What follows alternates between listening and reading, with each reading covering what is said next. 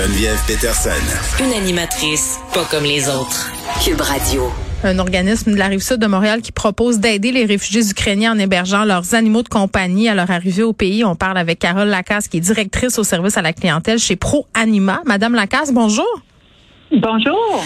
Bon, euh, vraiment là, on a eu des images bouleversantes de civils ukrainiens qui fuyaient les combats. Et sur ces images-là, plusieurs remarques on a des animaux de compagnie euh, tenus à bout de bras. Moi, j'ai vu des chats dans des cages euh, à la gare pour passer en Pologne, dans les bras des gens, des chiens. Puis tantôt, je faisais référence à cette maman là qui traversait un pont sur une planche d'un petit pont de fortune, là, une planche de bois avec son enfant dans les bras, euh, dans un bras, puis son autre euh, bras était occupé par le chien de la famille. Là, on peut euh, présumer de ça, un petit Yorkshire. Mm-hmm. Et les gens sont quand même sensibles à tout ça, là, au sort de ces animaux-là, même qui sont laissés derrière. Parfois, malheureusement, là, on a vu des images d'un berger allemand affamé qui cherchait la nourriture dans les décombres d'une ville ukrainienne vous vous préparez à l'arrivée imminente de réfugiés au Québec et vous vous proposez de les aider avec leurs animaux de compagnie. Mais ma première question est peut-être non, mais est-ce qu'ils vont même pouvoir les amener, leurs animaux, en avion, je veux dire, ces gens-là?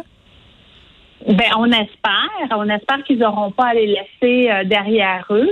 Euh, cette portion-là, par contre, on n'a pas de, contrôle là-dessus, mais on espère vraiment que les gens qui vont vouloir les apporter vont pouvoir les apporter avec eux. Là, à venir jusqu'à maintenant, ce que je comprends, c'est que vous n'en avez pas encore eu de demande de la part des réfugiés, mais on est au premier balbutiement. Là, on sait que c'est compliqué aussi pour les Ukrainiens euh, à cause de la bureaucratie de venir au Canada. Mais qu'est-ce que vous faites pour vous préparer? Ben, en fait, nous, euh, ce programme-là d'aider les, euh, les Ukrainiens qui veulent venir au, au Québec avec leurs animaux, oui c'est un programme qui ressemble à déjà plein de programmes qu'on a déjà en place. Donc, nous, ce qu'on fait, c'est vraiment travailler en amont pour essayer que les animaux restent dans leur famille. Donc, on veut aider les, gens, les humains à, garder leurs animaux et donc qu'ils n'aient pas à venir les abandonner. Donc, ça, c'est le cas dans ce cas-ci pour les gens qui viendraient de l'Ukraine et que peut-être qu'en arrivant, ils n'ont pas nécessairement tout de suite un logement où ils mm-hmm. peuvent habiter avec leurs animaux, mais c'est aussi vrai pour parfois des gens qui sont en situation précaire, doivent être hospitalisés, ils n'ont pas de famille pour s'occuper de leurs animaux, euh, des femmes qui vont euh, dans des euh, maisons d'hébergement temporairement doivent fuir leur foyer.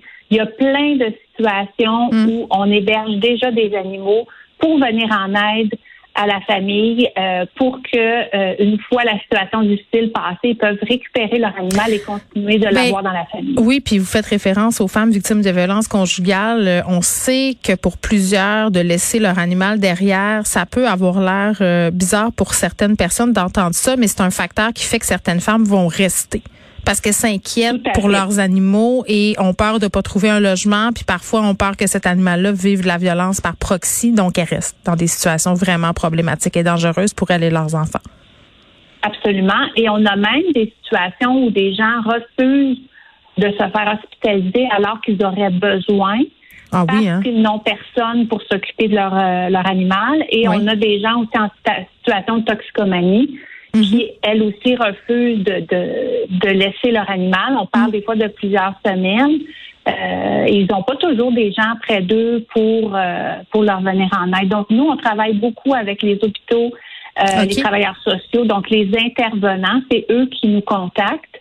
Et c'est avec eux qu'on travaille pour aider euh, ces gens-là. Mais c'est fou parce que l'autre fois, euh, je suis allée chez Mondou pour acheter de la nourriture pour mes animaux et à la caisse, ils vendaient un petit porte-clés Madame Lacasse, où c'était indiqué, euh, puis j'imagine que c'est en situation d'urgence, euh, c'est indiqué le nombre d'animaux et qui sont seuls à la maison, parce qu'évidemment, il y a de plus en plus de personnes qui vivent seules et tout ça. Puis c'est vrai que quand il arrive une situation comme ça, une hospitalisation, les animaux sont souvent laissés derrière. Mais qu'est-ce que vous faites avec ces animaux-là? Ils s'en vont où? Dans des familles d'accueil? Expliquez-moi un peu comment ça fonctionne.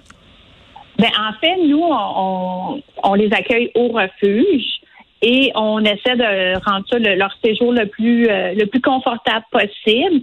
Euh, présentement, ils ne vont pas en famille d'accueil, ils sont hébergés au refuge. On a des euh, une équipe médicale qui peut voir à leur bien-être si jamais il y a des difficultés au niveau de la santé. On a mm. des employés qui s'en occupent euh, toute la journée. On a des bénévoles pour les flatter, jouer avec eux.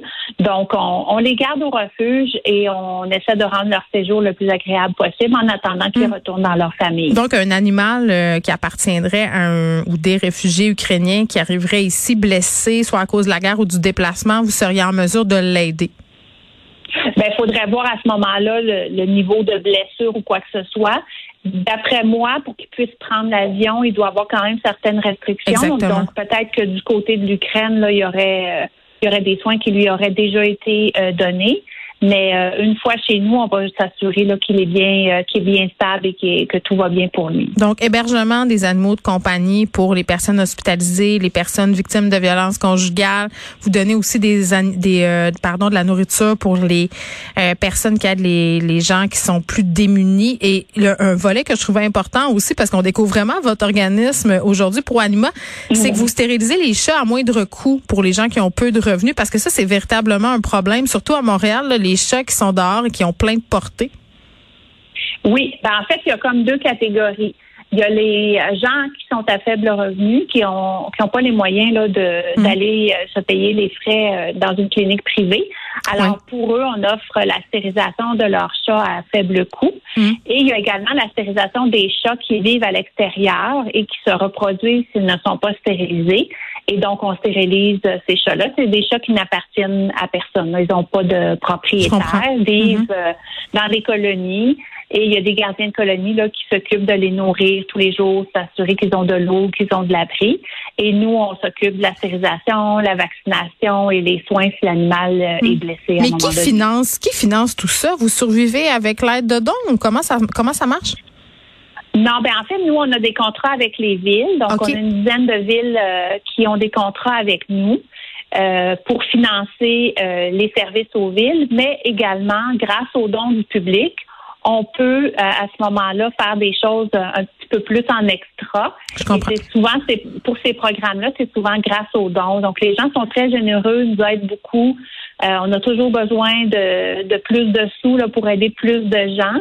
Et donc, euh, c'est grâce à, au le financement des villes, mais également mm. beaucoup les dons. Les gens sont heureusement très généreux avec nous. Puis tantôt, Madame Lacasse, en terminant, je parlais avec le docteur Luceno, qui est vet et qui collabore régulièrement à l'émission. Ici, elle me parlait du fait qu'on était en plein dans une période d'abandon là, des animaux COVID, entre autres parce qu'ils développaient des problèmes de comportement. Vous, vous offrez ça, là, des conseils en comportement animal de façon à prévenir les abandons?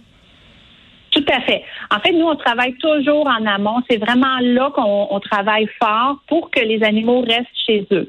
Les difficultés que les gens ont, parfois, c'est simplement avec quelques conseils ou bien les guider. Mm-hmm. Et après ça, euh, ils peuvent euh, régler le problème et garder l'animal. Donc oui, on offre euh, des consultations comportement. Les gens, avant d'abandonner un animal, on ils vont parler avec une, une éducatrice comportementale qui va essayer de cerner le problème, euh, donner des pistes de solutions, faire des suivis aux besoins pour mhm. essayer d'aider, d'outiller les gens. Donc, de travailler vraiment en amont, avant que l'animal rentre au refuge. Ce qu'on veut, c'est qu'il rentre pas. En fait, on veut qu'il reste dans sa famille.